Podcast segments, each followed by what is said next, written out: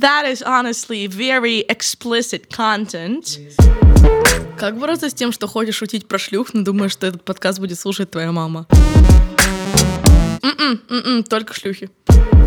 Теперь у тебя будут шлюхи и мой злобный милый смех. Просто такой, типа, смех карлика. Шлюхи, Квирам привет, остальным соболезную. Ты под... остальным соболезную. Когда-нибудь там будет рекламная интеграция, но у меня виски в чае, поэтому ее не будет.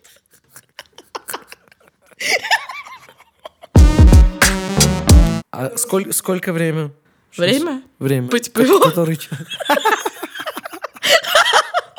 Я думал 17-15, ну ладно. Dear listeners, in the light of the recent events, I'm asking you to shelter your pregnant women, children, and all who have any kinds of heart diseases. Stay away from this podcast. Highly inappropriate. Thank you. Take care.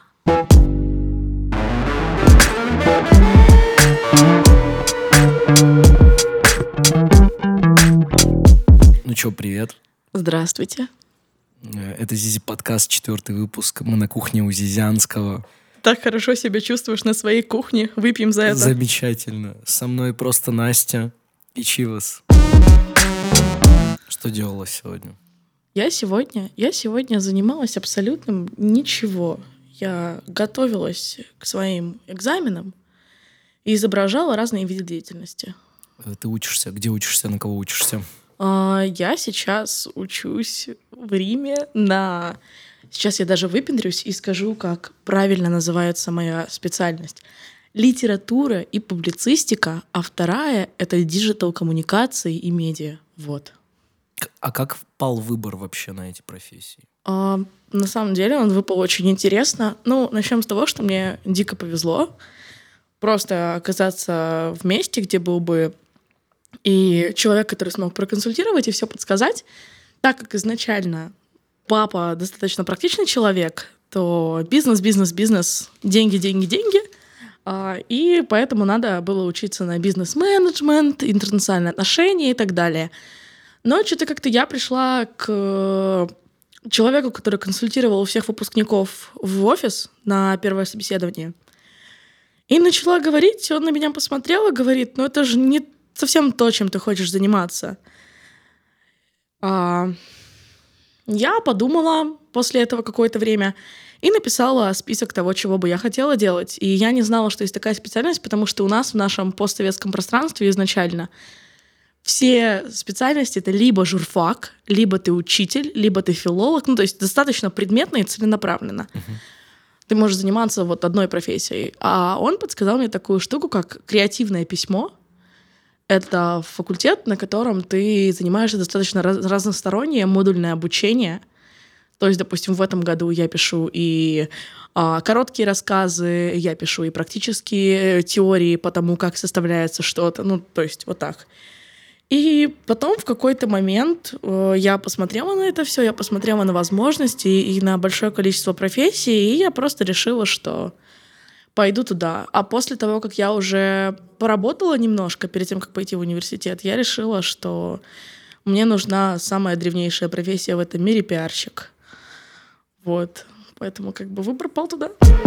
Я посмотрела на Римский университет, называется, он так и называется, люди, видимо, реально не заморачивались, Американский университет в Риме. Он называется American University of Rome.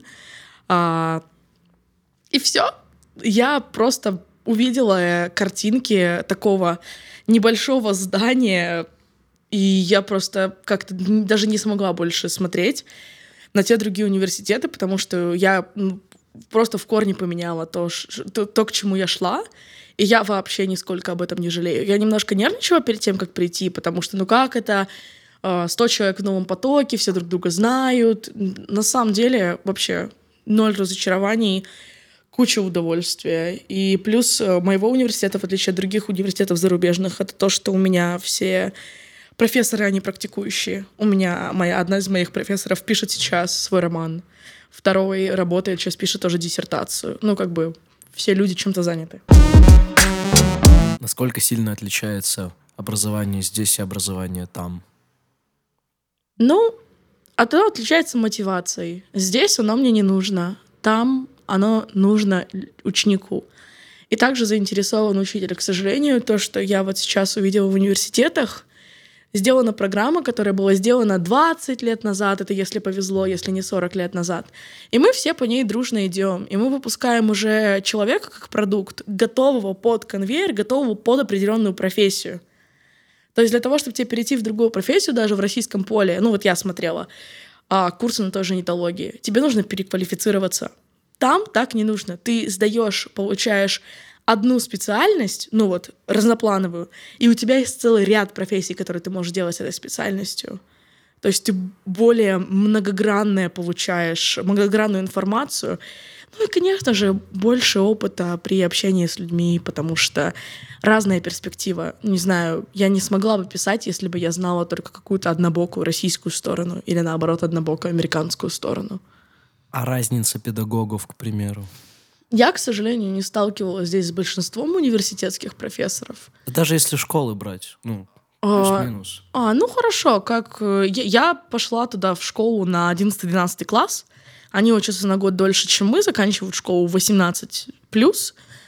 У тебя после 9 класса, 9, 10, 11, 12, делятся предметы на э, субсекции. Получается, если ты понимаешь, что ты пойдешь на физику, ты берешь физику.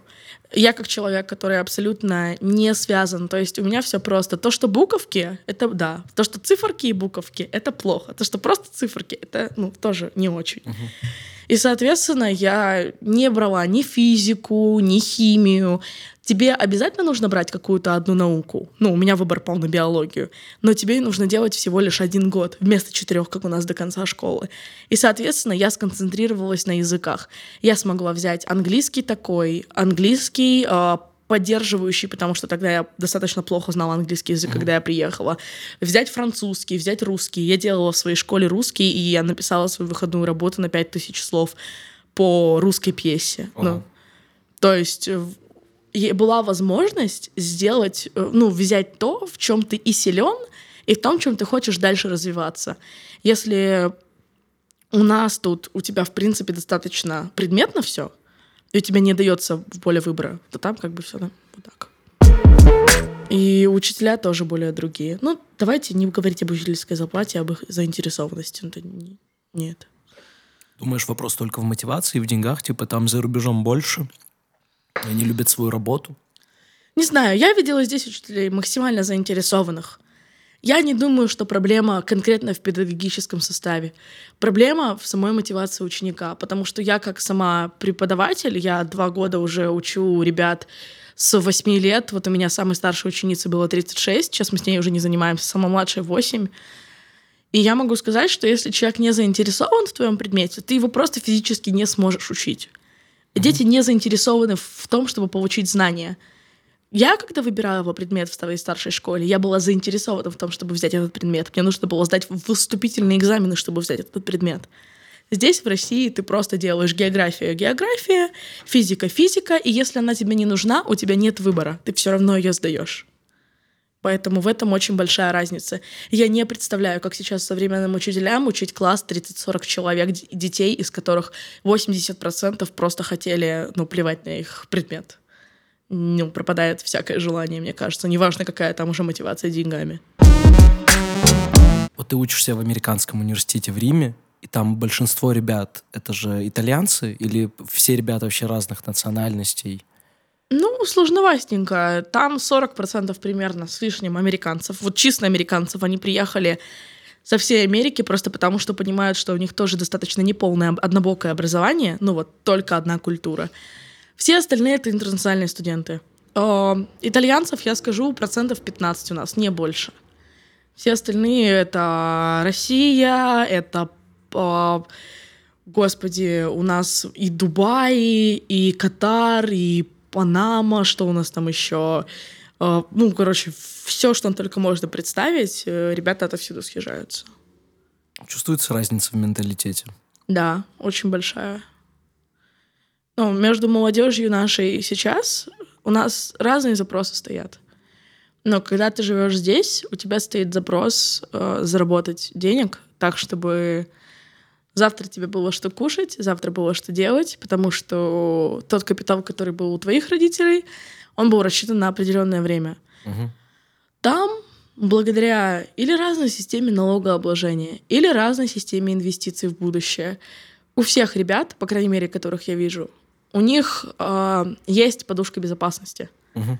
Ты не можешь пойти в школу либерального искусства, да, она тоже так называется, а, школу либерального искусства и как бы быть э, без финансовой поддержки.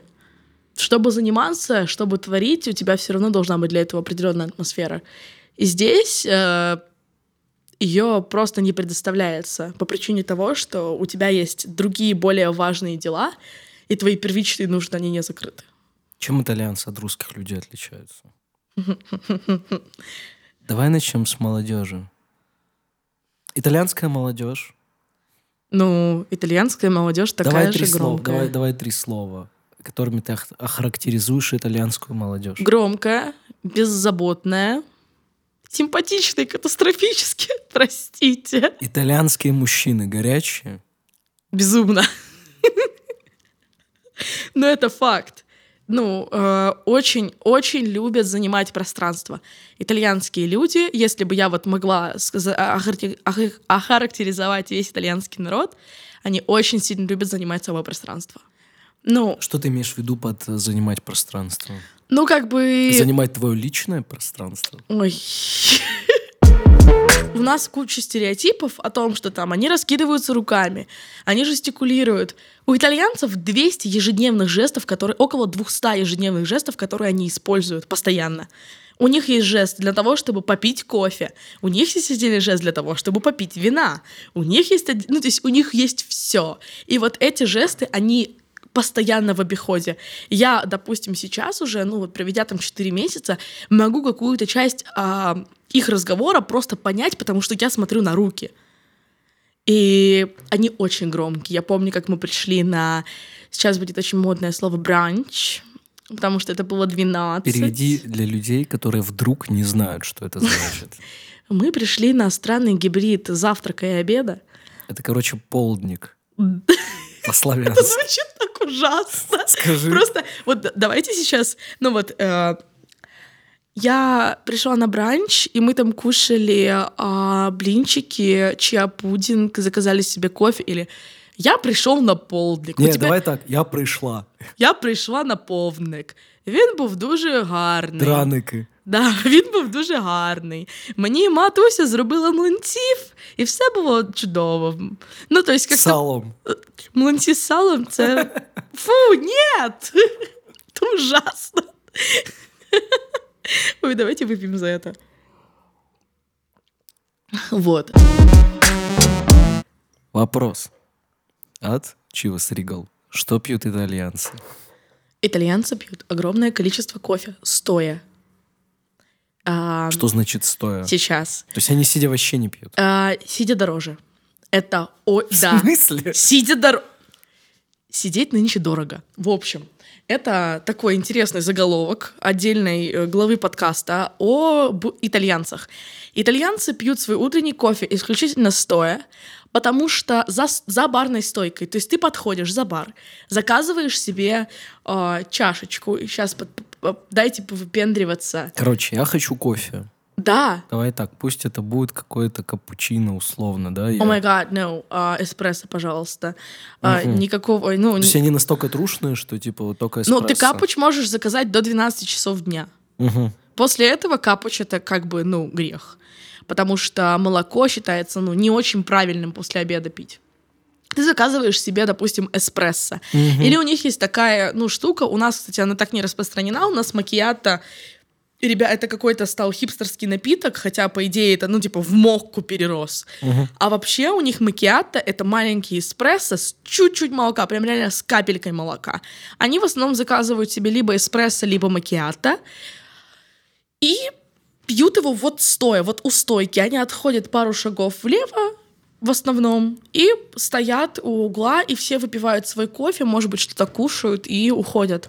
Потому что все места, в которых ты присаживаешься, а автоматически в твой счет будет включаться э, процент, я так понимаю, если, я не ош... если я не ошибаюсь, э, который будет дороже. Ну, как бы за фактическое обслуживание, за то, что к тебе подошли. Потому что в Европе, ну, по крайней мере, в Италии, чаевые в основном 10-13% они уже включены в счет. Мгм. Вот. То есть, типа, VAT, он будет считаться сразу же. Поэтому вот так. Грубо говоря, если я приеду в Рим, я беру кофе, получается на вынос я плачу только за кофе. Просто Да. я его выпью у стойки и все. Да, ты его выпьешь прямо у стойки.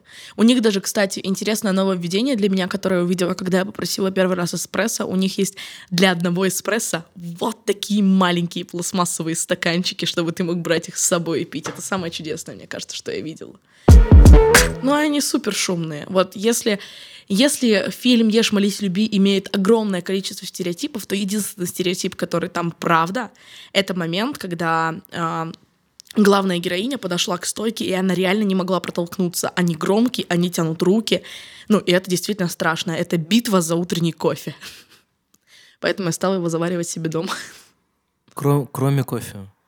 А кроме кофе... э, Если мы, мы имеем в виду алкоголь. Ребятка, ребятки очень сильно любят пить аперитиво. Аперитиво — это ни- ничего общего не имеет с э, поздним перекусом. Это конкретно чипсики или оливочки или что-то еще и апероль. Скорее всего, это будет апероль, но вот если ты пройдешь в 5 часов вечера, ты можешь прям считать, будет огромное количество этих напитков. Иногда это может быть какой-то там, какая-то там маргарита очень-очень-очень редко. А, а так в основном они пьют просека, белое вино и так далее. Крепкие напитки входят в игру только после 11, и это очень редко у них. Не особо распространено на самом деле. У итальянцев нет вот этой фишки, как у испанцев, вот это в, обед поспать два часа. Типа того, да. Но у них есть веселее. Ну, как бы не то, что веселее. Итальянцы, так как они очень сильно любят занимать собой пространство, то они свое пространство достаточно сильно любят и дорожат. Ну вот, ты когда заходишь, все, час дня наступил, у тебя, скорее всего, все вот такие магазины, а как ты попыталась телефон пополнить, все будет закрыто. Они просто уходят на ланч. Ну вот прям могут перед тобой. Ты стоишь в очереди, они просто закрывают ролеты и уходят. Им вообще насрать на сервис. Нет, нет, нет, сервиса нет. Э, Есть человек, и человек стоит в центре обслуживающей вселенной. И э, в России тебя обслуживают, а в Италии тебе делают одолжение. Тебе предоставляют услугу, за которую ты должен быть благодарным. Это отдельный менталитет, поэтому и чаевые, поэтому и все остальное. Итальянские старики. Они же радостнее наших. Если бы у меня был такой же соцпакет, как у итальянского старика, я бы сейчас была радостнее. Но у них огромные семейные... Ну вот если мы шутили о скрепах с тобой недавно, то их скрепы — это не скрепы, а скрепища. Ну, это прям... Склепище. Не, скрепища. Нет, склепища нет, мы до них еще не доходим. Ой, господи, я никогда не забуду, как я брала кофе, и такая просто по привычке, я же учила три месяца испанского до этого, я такая «Gracias!» И просто бариста такой «Gracias, it's Spanish. We don't have Spanish. We speak Italian». И я такая all right, all right, Italian, va bene, va bene. Потому что весь мой уровень это... У нас кто-то сделал, знаешь, такой смешной, см- смешной стендап на тему того, что когда ты учишь э, итальянский, ты очень сильно становишься похожим на пещерного человека. Ты была в Риме на стендапе. Я немножко а, зашла в драма-кружок, потому что как бы драма мое все. И у нас Это при там- университете. Да, и у нас там был открытый микрофон, и парень просто выходит, говорит, знаешь, университетская жизнь — это немного как э, жизнь пещерных людей. Потому что когда ты приходишь, и все, что ты можешь сказать, это такой «Корнетто!» Ну, типа круассан. Кор «Корнетто, пе- пер фаворе!» И как бы это потом ты уже можешь выпендриться и сказать, типа «Бонжорно, сеньора, корнетто, пер фаворе, портаравия». И как бы это потом как-нибудь, если тебе повезет, если ты правильно скажешь слова, а не как я сейчас это сделала. Но так пока что «Корнетто». И показываешь просто агрессивно. А если ты хочешь бублик, я до сих пор не знаю, как будет бублик. Ну, типа пончик. Ну, типа, который как... Ну, просто Донат- пончик, донат, да, да, или донат, ты просто называются? говоришь корнетто. Ну, то есть... Я не буду озвучивать то, что она сейчас показывала. Как, как визуально объяснить, что это бублик? Попробуйте, вы все поймете сами. И просишь вот этот маленький стаканчик еще визуально пластиковый от кафаса. Корнетто. Ну, типа, чуть-чуть можно? Я вам озвучу, это вот так звучит. Слушай, чем молодежь вообще занимается в, в Риме? Типа, тусовки, не тусовки, забирают своих горячих женщин, сажают на мотоциклы, Ну, этим увозят обычно занимаюсь рассвет. я, но как бы Ты на римской забираешь молодежи... горячих женщин Римской, заказ? да, римской молодежи не хватает на этот бизнес, потому что этот бизнес был занят. BLT, просто BLT это bacon, lettuce and tomato. Это сэндвич. Я думаю, Они даже аббревиатуру для сэндвича придумали, они настолько разленились. BLT, да. Для меня BLT звучит как что-то типа как Black Lives и что-то там Т потом. Что-то там. Да, если мы будем в 35-м, будет телепортинг аниматор. Black Lives Телепортинг. Или Black Lives Telecom, я не знаю. Это все зависит от того, куда мы пойдем. Водофон, свяжитесь со мной. Если, если обратно вернется нацистская ситуация, то будет Black Lives Teleporting. Если они выиграют, то Black Lives Ты сейчас Telecom. дошутишься, и потом Рай и Уна будут транслировать наш подкаст. Рим очень сильно теряет, потому что из-за всех этих... Ну, я сначала думала, что это ковидные меры. Или пот- потом я думала, что итальянцы, итальянцы скучные. Но итальянцы скучные — это как очень-очень смешной анекдот. Они ничего не... Ну, они вообще не скучные. Но эти ребята, им настолько весело самим по себе на улицах. Что им клуб вообще не... Что я тебе говорю. Знаешь, какое я последнем была клубе? Окей, let's start this shit. Мы заходим. Мы за... Да, мы заходим. Сначала такие 15 euro. Мы на них посмотрели. Семь девушек с красивыми глазами. Он такой 5 euro. Я такая, спасибо. Вот. На русском, Да, спасибо. сп- а я так и сказала спасибо, когда они меня раздражают, такая спасибо. Вот, мы заходим, все, все, все, все замечательно. Мы спускаемся вниз, а девочки американки, у них с клубами тоже с тусовочной историей проблема. У них везде, где наливают водку, это йоу, парти. Ну, что, что очень тяжело. Поэтому, когда они говорили, что этот клуб, он прекрасный, замечательный, там караоке. Ну, а моя цыганская душа такая, караоке? Так сейчас мы потрясем. Конечно. Вот. Мгм. Захожу я. Там парень лет 19, такой ни, ни, ни о чем, стоит и крутит ролики с Ютуба. Ну, то есть танцпол, и я прямо вижу этот плохой проектор и новые ролики с Ютуба. То есть он даже не парится миксовать ничего. Он просто выключает, ты танцуешь, он выключает, у вас 30 секунд тишины. Вы смотрите очень странно на мужчину впереди вас, на женщину позади вас. Не представляете это себе в реальной жизни. Они просто стояли на танцполе. На напиток в вашей руке. Вы на все это смотрите, и вы такие... «А, постоим, смотрите друг другу в глаза, и включается следующая песня. И ты такой сразу, «А, Что за песни swag». обычно играют? Ну, типа, вот я, типа, сейчас со стереотипами, типа, итальянцы сейчас под Адриана Челентано. О май гад, ты про русский, что ли, говоришь? Просто вот вот эту фразу можно сказать, о май гад. э, Это лучший момент. Мне нравится. В натуре у нас... Что так любит Адриана Челентано? Это Не знаю, у него вкусная фамилия. кто, кто сейчас? У него вкусная Кто фамилия. сейчас актуален у итальянской молодежи? Ну, кроме э, тех самых... Нет, кроме тех самых ребят с... э, Манискин? Да. Ну, с Евровидения. И они же Санремо еще выиграли до этого. Удивишься, Манескин итальянцы не слушают. Манескин слушают американцы, которые хотят быть немножко ближе к итальянцам, и они такие... Это вот эти, которые типа спагетти мафия. да, и они такие парла, ла, тента». И дальше никто не знает слов, и такие типа парла, опять через, через, через пару минут просто, потому что мы такие классные. вот, и все. Итальянцы слушают достаточно сложную музыку. Ну вот мой друг итальянец, он мне показывает большинство музыки, которую я даже не могу переварить в плане, ну я название не вспоминаю. Это итальянская музыка, я имею в виду. Это именно итальянская музыка. Италья... Ну, итальянцы невероятно талантливые ребята. Я не знала, что есть столько, как бы лучше сказать, столько интересной музыки, молодой. Потому что для меня, как бы, ну, французская музыка относительно понятна. Ты хочешь пригласить девушку на чай, Ты Круассан. на круассан, и когда как бы у тебя с девушкой есть круассан, Ты звонишь, ты Да. звонишь на телефон, ты Да. спрашиваешь у нее, est-ce que tu fais maintenant? Она говорит, я ничего, бля, не делаю. Он говорит, пойдем на Эйфелеву башню посмотрим. да. И происходит это все. У тебя шикарный французский акцент, боже мой.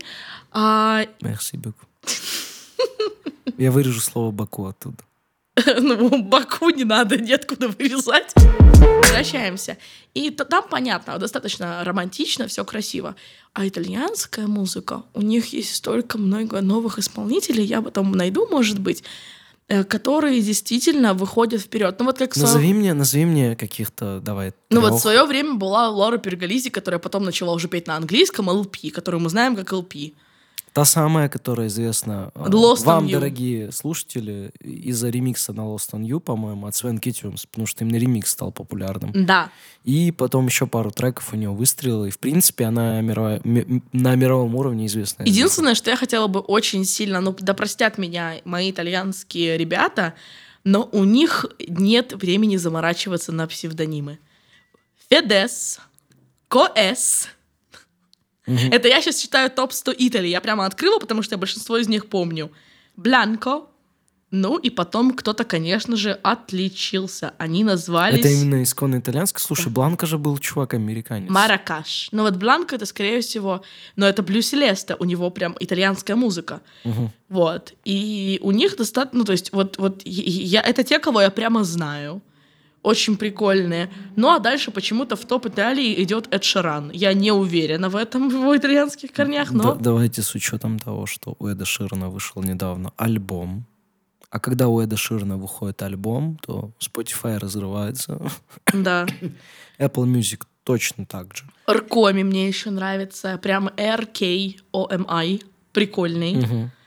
И больше вот тех, которые я вижу, а, их нет. Я просто увидела песню Last Christmas в топ-чарт 100 Италии на этот раз. Видимо, у них очень сильно уже фестивальное настроение. Ну, итальянцы готовятся к Новому году заранее. А 16-20 уже все наряжено. У них же 24-го католическое Рождество, 24-26.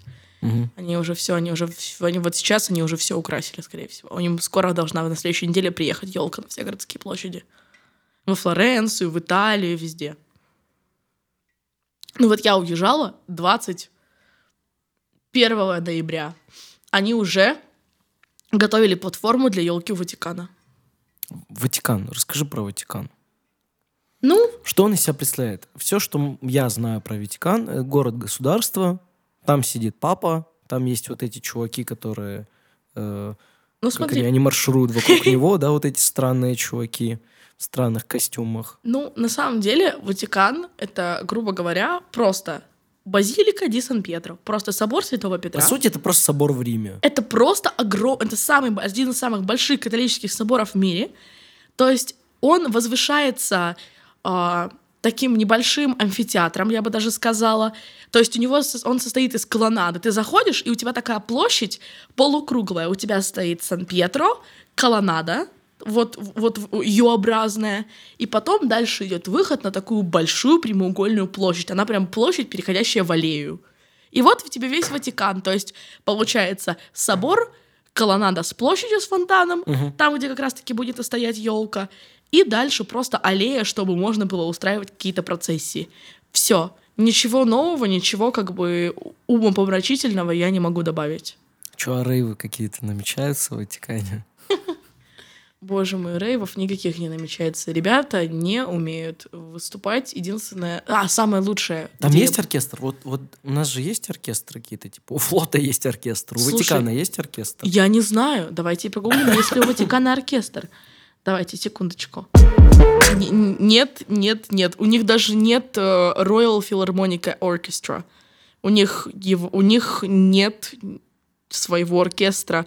У них есть только место, в котором они могут проводить оркестры. И последний у них был или в 2013 или в 2008 году. Немножко непонятно. И то китайский, понимаешь? Не могу даже нормальный оркестр привести.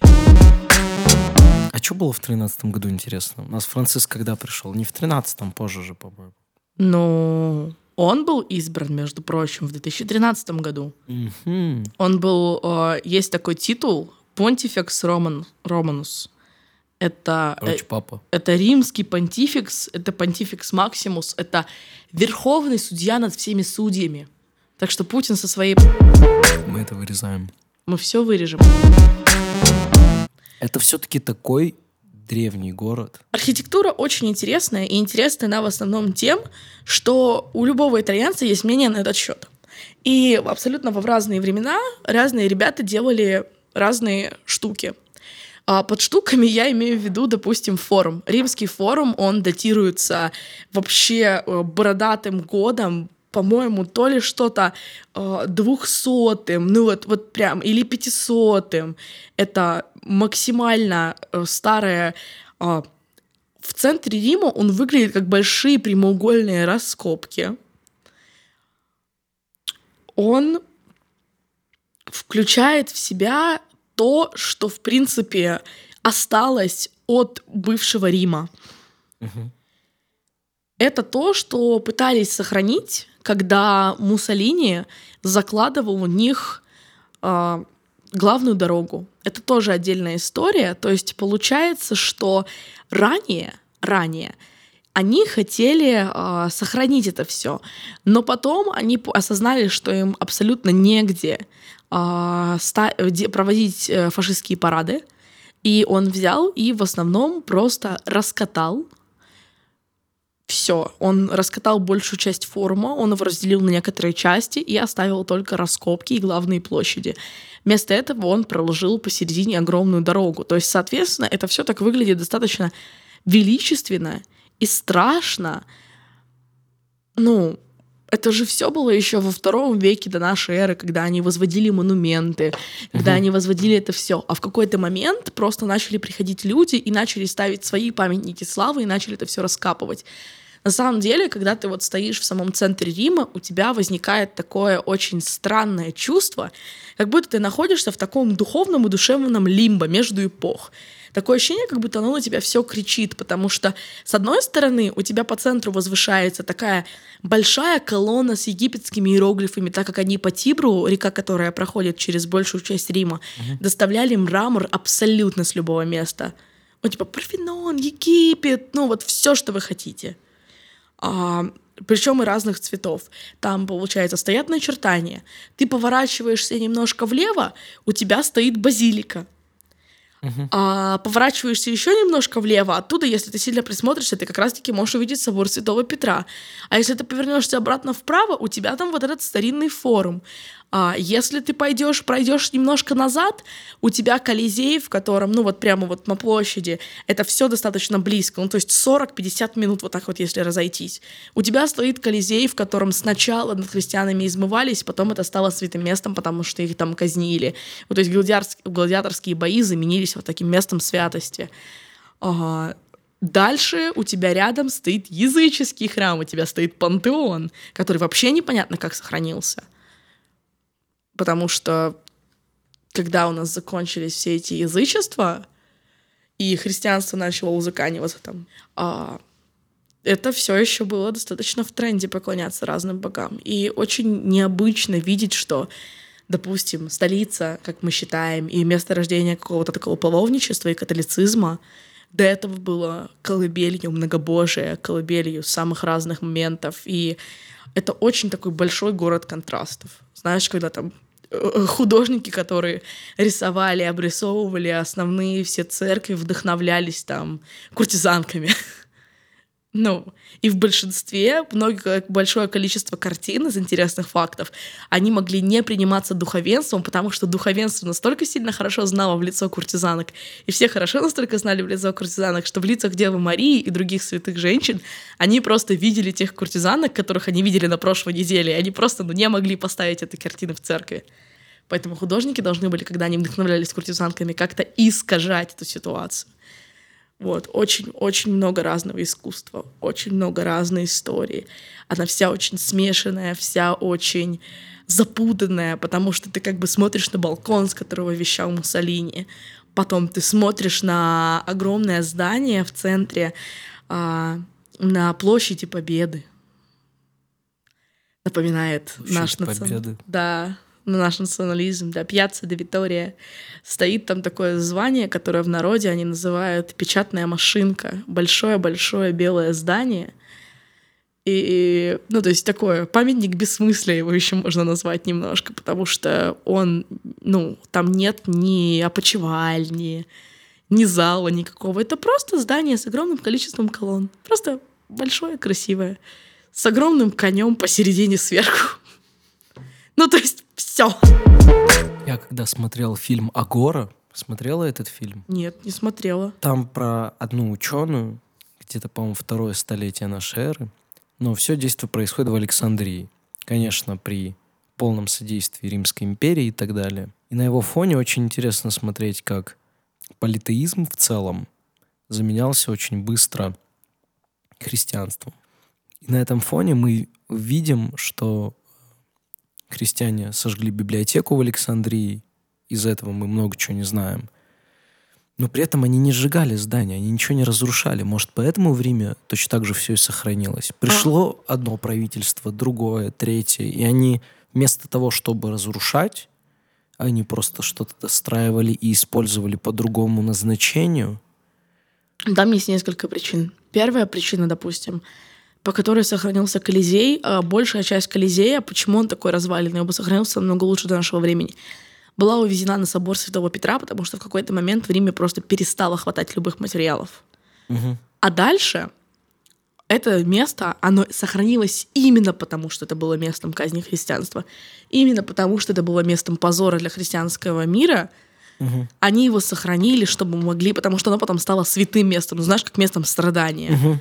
И это, это очень интересно, потому что паломничество по местам Италии это была одна из причин, по которой у них сохранилось большинство вещей до сих пор. На некоторых перекрестках ты можешь увидеть иконку Девы Марии на- ровно на стыке домов. И с лампадку со свечой это раньше были пути, по которым ходили паломники, кланялись иконам, и если они хотели пройти паломнический путь, все это посетить. В общем, ну да, я вот сейчас нашла, как называется этот монумент. Монумент Виктора Эммануила II. Это вот этот вот... Это тот самый бессмысленный, Это, который- прави, да, это правитель, который просто поставил огромную свою статую на коне в центре Рима, ну и плюс еще вот это вот огромное триумфальное здание. Поэтому вот, вот так вот. Слушай, как ни странно, они его не сносят. Они его не сносят, потому что это все часть истории. Сейчас очень внимательно и очень все охраняют. То есть он это даже вот церкви. Ты ходишь, ты просишь экскурсовода рассказать там, почему так много церквей, много всего. Причина одна э, рассвет христианства, причина другая. Каждый знатный человек, который имел при себе определенное финансирование, хотел выделиться, хотел отличиться, хотел свой собор. Поэтому многие, то есть это, знаешь, такая гонка некая между своей жадностью и, чрев- и какими-то плотскими желаниями versus вот э, ну, то есть такая немножко... ну, Я смотрю, я вижу это как нас- насмешку судьбы, потому что люди, которые хотели набрать себе чего-то, вместо этого они настроили огромное количество храмов, в которых люди ходят, они поклоняются Богу, и это очень, ну так, очень-очень много э, очень много нестыкующихся таких историй получается, что э, контрастно. Вроде бы они это делали для себя, а вроде бы в итоге это для Иисуса. Вроде бы в итоге, вр- вроде бы кто-то э, делал какие-то непристойные вещи, потом это все перевернули вместо страдания христиан. Ну, то есть вот так вот. Как бы все построено, очень много построено на контрастах. А история, она, в принципе, каждый раз же переписывается. Нет, по-твоему? Я считаю, что история... Ну, история пишется в- априори глазами победителя. Мгм. не можешь ее никогда написать глазами проигравшего, потому что их просто не остается. И поэтому есть очень много интересных аспектов, но даже смотря на победителей, там есть из-за того, что проигравшая не стирается, ну, то есть, допустим, ушедшие эпохи какие-то, Мгм. ты можешь увидеть эту тенденцию, прям как она строилась. Вот, очень прикольно. Ну, то есть, допустим, на... Есть такой район, Трастевре, и там называется остров, там есть, есть такой небольшой островок, там, допустим, до сих пор сохранилось еврейское гетто. Я когда пошел. Это в Риме. Еврейское гетто в Риме, прямо вот около, м, так, 30-40 минут от центра пешком. Сохранилось прям гетто, рыбный рынок, все вот как, как вот их туда загоняли, как они там жили, потому что в какой-то момент евреи жили в достаточно плачевных условиях. Их вот закрывали с заходом солнца там и открывали. Те, кто не успели с заходом солнца побежать, их перебивали в городе. Ну, то есть и вот до сих пор сохраняются какие-то такие вещи. И, допустим, есть очень много дебатов насчет того, что нужно ли там сносить памятник Грациани. Грациани — это наследник от Муссолини, он нес э, всю, всю идеологию, которую сделал для себя Муссолини. Он нес войну на Эфиопию тоже, но он ее поддерживал активно, а потом просто в какой-то момент ему поставили памятник. Ну, уже в наше время, это было, по-моему, 2010 что-то 2012 год, и все очень сильно этому, ну, кто-то удивлялся, кто-то не удивлялся, и поэтому вот а, тут очень сложно решить, кто выиграл, кто проиграл, кто прав, кто виноват. Мы просто имеем то, что имеем. Очень богатую историю и очень много места для, то, для раздумий. Я бы так Для сказала. тех, кто не знает, Эфиопия и Эритрея, соседние государства, которые когда-то тоже было в составе Большой Эфиопии, они некоторое время были под влиянием и полным владением Италии. Да, и потом, когда Муссолини пришел к власти, он сказал, наши предки владели этими землями, мы будем отвоевывать то, что исконно принадлежит к нам. Слушай, ну, в принципе, вся эта фашистская идеология, по большому счету, э, включала в себя отсутствие любой религии, был культ вождя. Муссолини, там Грациани, неважно, любой из них, они идут на Эфиопию. В Эфиопии лежат ценные вещи, назовем это так, определенные. Э, Копты сохранили их где-то там в глубинах Эфиопии, важные для христианства.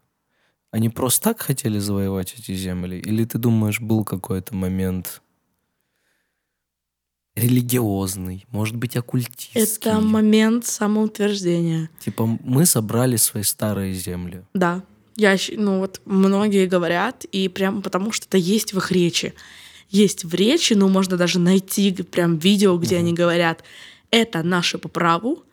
Ну, я прям, по-моему, мы прям писали целую работу нашим классом, нашим потокам о том, что ну, как вот империи восстанавливают свою былую славу, завоевывая то, что как бы себе пред- ра- ранее принадлежит. Это просто ситуация, э, ну, возможность, которая подворачивается, а, утвердить свой народ в том, что мы все еще можем. Слушай, ну это же оружие любой империи, ну, политпроп классический. Да, да. Э, они диктуют то, что они хотят, чтобы у них было в голове. Вопрос в другом. Я спрашиваю твое мнение, мы все равно сейчас не сможем вос- воскресить там Муссолини и спросить у него правду.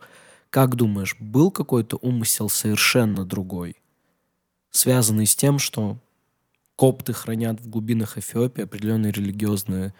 Я так понимаю, Грааль там лежит. Я, Именно в Эфиопии. Все ну вот- говорят, что Грааль лежит в Эфиопии. Ну, все так говорят, но как бы никто пока что этого ну, не может сказать точно. Но я, я- я, если честно, не знаю. Мне тяжело рассуждать на, эту, то, ну, на, на- на этот вопрос, потому что там лежит намного больше. Ну, то есть сказать, что это просто земли из какой-то, ну, хотелки, тоже тяжело. Я думаю, что там по-любому был какой-то дополнительный мотив, потому что, ну, давайте не отрицать, что это достаточно ресурсные земли. Это земли, которые имеют Там большое... рядом Египет. Египет на тот момент, по-моему, подчинялся Британии. Это земли, которые имеют достаточно большой потенциал. И это результат, которого ты потом можешь, ну, просто показать тоже свою власть. Я не знаю, в моем, моей позиции это утверждение своего места в мире, мирового господства. Потому что на тот момент шло очень большое противостояние империй. И нужно было показать, кто может больше. Если ты империя, то ты можешь завоевывать земли и просто Мгм. брать. Мгм. В этом как бы и заключается их мощь. Какой отпечаток оставил э, Муссолини? Да и Грациани, и все, и все вот эти кореша. кореша. Мои кореша, как сказал Муссолини.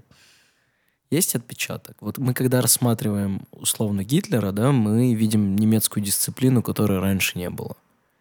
Он очень сильно повлиял на менталитет дисциплины. Ну, дисциплины как таковой нет, но есть тяжелая внутренняя неприязнь. Допустим, я бы даже сказала, что больше оставила отпечаток не такая историческая у нас сегодня получается лекция. Прикольно. Оставил отпечаток не сам Муссолини, оставил отпечаток объединения Италии. До Муссолини Мгм. буквально меньше, чем 20-30 лет объединилась только Италия. И вот это вот противостояние севера и юга, оно накалялось. И я тоже вот это, вот это уже лично мое мнение. Один из плюсов, почему ему получилось так сильно преуспеть в свое время, потому что это очень сильно объединило людей. Но до сих пор, что осталось, это даже среди итальянцев есть очень много стереотипов. Север не любит юг. Очень сильно И юг точно так же. Юг считается более ну, таким грязным, привольным, ну вот, ну, не, не очень, это не то, что ценится. И более бедным тоже его считают, ну, по, по факту бедности, но это, это правда. И есть какая-то эта внутренняя неприязнь людей к инновациям Мгм. и внутренняя неприязнь людей к каким-то, да, в принципе, новшествам в целом, я бы сказала. Тяжело принимать кого-то в свою коммуну, несмотря на то, что у них даже есть свои акценты. Но вот есть одна, ну, типа, как бы сицилийский акцент, не все могут понять. Я только хотел сказать про Сицилию отдельно и про неаполитанцев, потому что факт все знают, неаполитанцы не любят всех северных, особенно Турину привет. Да. Вот. И э, у Неаполя, я так понимаю, много было обсуждений по поводу референдума о независимости или там об автономии, о отдельном статусе неаполитанского языка. Сицилийцы вообще, они в каком-то своем как будто мирке У живут. сицилийцев все хорошо У них всегда. там мафия, все Под дела. Сицили- Вот, видишь, под сицилийским небом все всегда прекрасно. Такой основной мафии у них на данный момент нет. Но у них как бы всегда все хорошо, а весь остальной мир их немножко подненавидит. Ну вот, вот чуть-чуть так вот, вот Итальянский мир, ты хочешь да, да, да, да, итальянский мир вот так вот их немножко презирает, знаешь, а они закатывают вечеринки, им хорошо. Вот, но когда они выезжают в основную Италию, как бы им, им не всегда сладко приходится. Да, Неаполь, он хотел переформироваться, потому что как бы э, Помпеи и так далее, и все это вместе, они очень сильно хотели в свое время отделиться. Но вот, вот пока что все вместе, все рядышком, так сказать. Никто никуда не двинулся.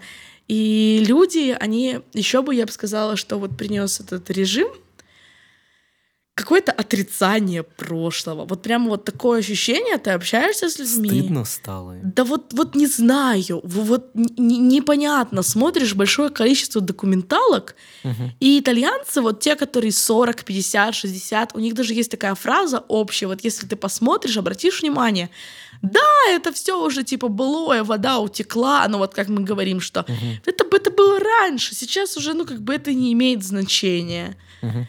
И очень-очень-очень интересная точка зрения, которую я не совсем понимаю, но люди прям попадают в жесткое отрицание.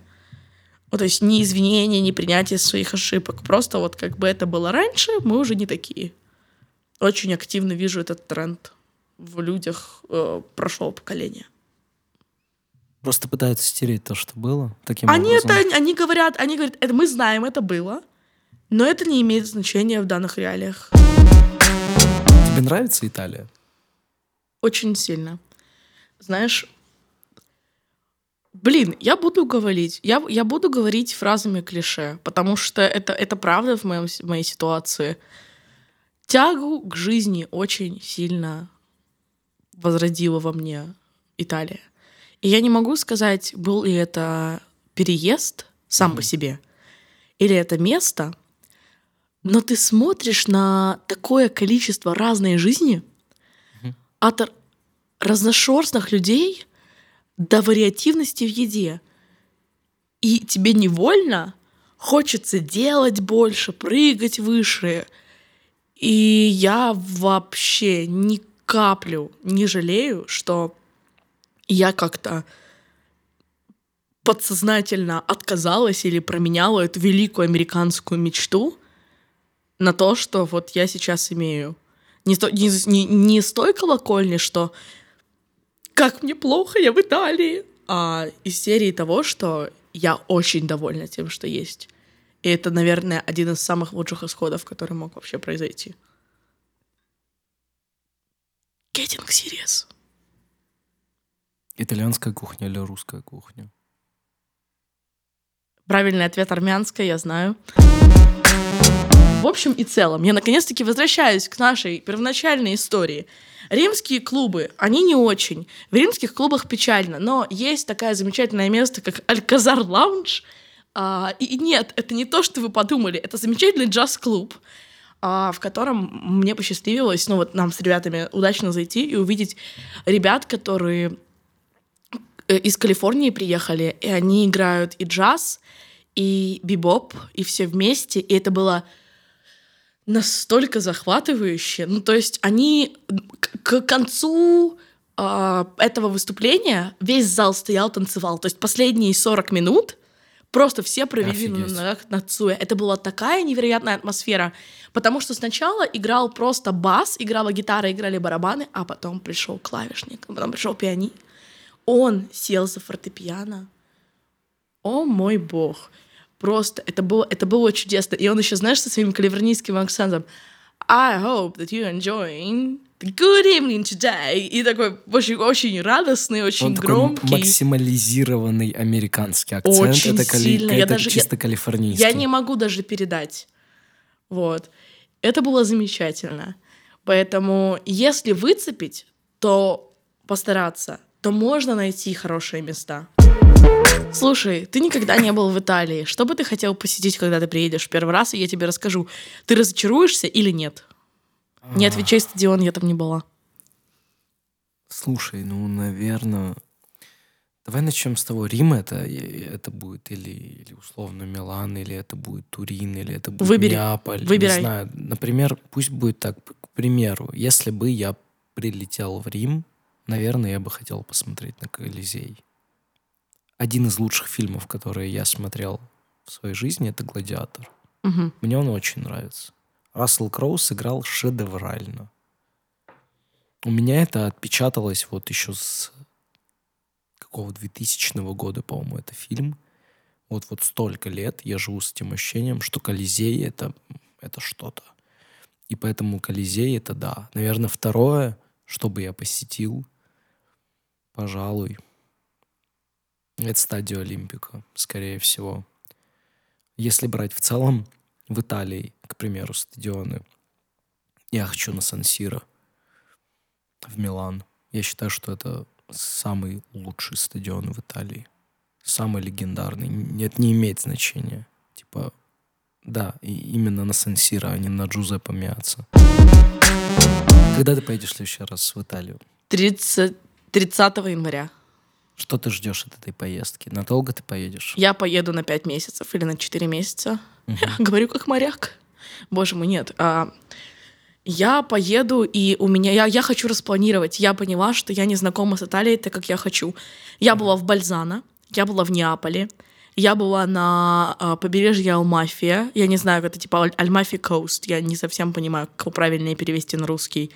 Вот.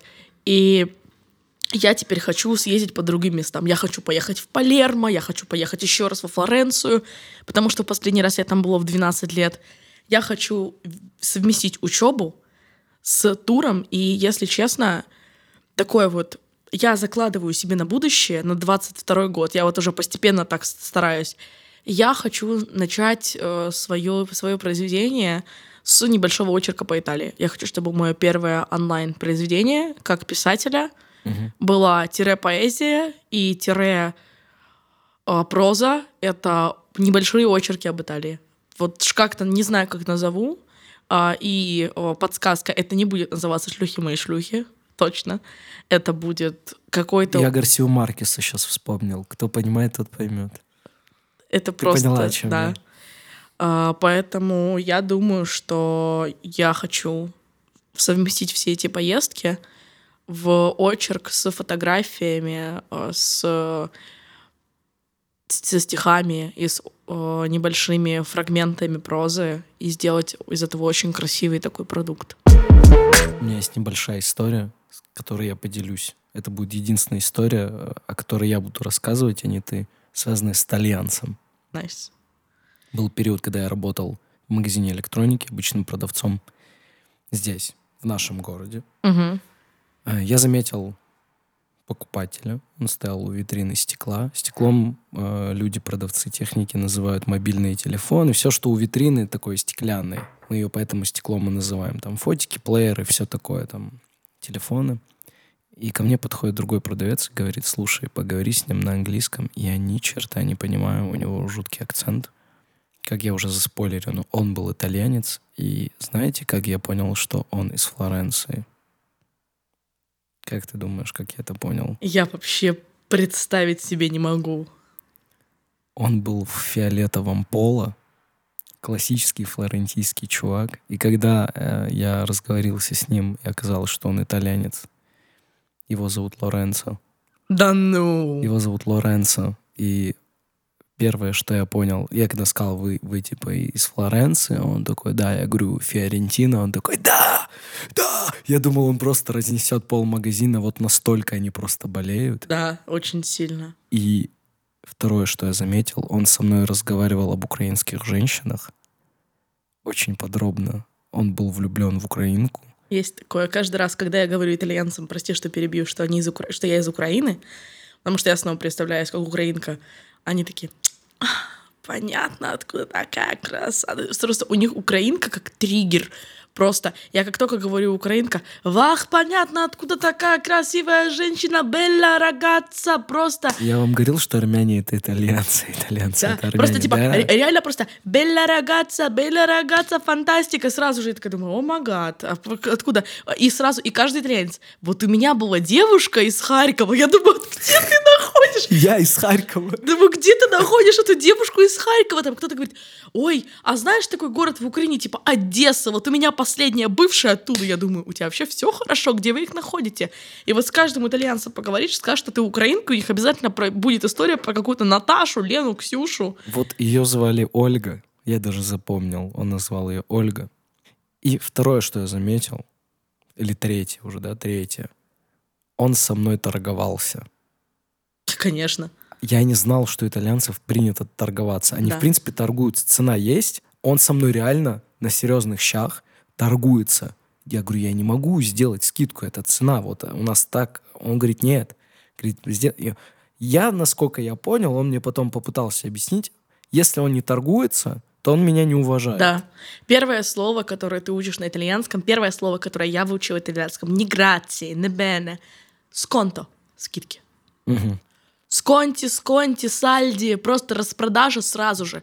Ты говоришь, вот ты просто подходишь, и вот чтобы что-то сделать, поторговаться на любых маркетах, ты просто не уважаешь продавца, если с ним не торгуешь. Он прям будет смотреть, они видят, что ты иностранка, ты говоришь «дисконто», и что-то еще. И вот начинаете выяснять, начинается такой словесный танец у вас между э, его скидками и вашими скидками, и кто выторгу- выторгует лучше. Чем закончилась история с Ольгой-то? Да. С Ольгой я не знаю, чем закончилась история. Точнее, я знаю, чем она закончилась, но я расскажу тебе вне подкаста. А с Лоренцо все закончилось очень просто. Он купил смартфон, я приклеил ему стекло, э, продал ему чехол, он остался доволен. Я пожелал ему удачи. И, наконец-то, чтобы Фиорентина взяла серию А, а то что они вот это... И все на этом. Да, он еще вместе со мной поругал Чезаро Пранделли, и, в принципе, все на этом. Больше ничего не произошло. Ну, отлично, восхитительно. Вот такая история про э, не старого и не молодого Лоренцо, ему где-то под 40 лет, вот, который любил Ольгу, но уехал обратно на родину с телефоном в Харьков. К Наташе. Я не знаю. Что? Ну, люди, итальянцы, если вы нас слышите, любите украинских женщин. Любите украинских женщин, Вы, любите украинские итальянское женщины, вино. Любите итальянцев или, А, ой, да. армян и вообще. Ой, итальянцев и армян. А, любите украинских женщин, итальянское вино, регион Тоскану, потому что самое лучшее место на земле.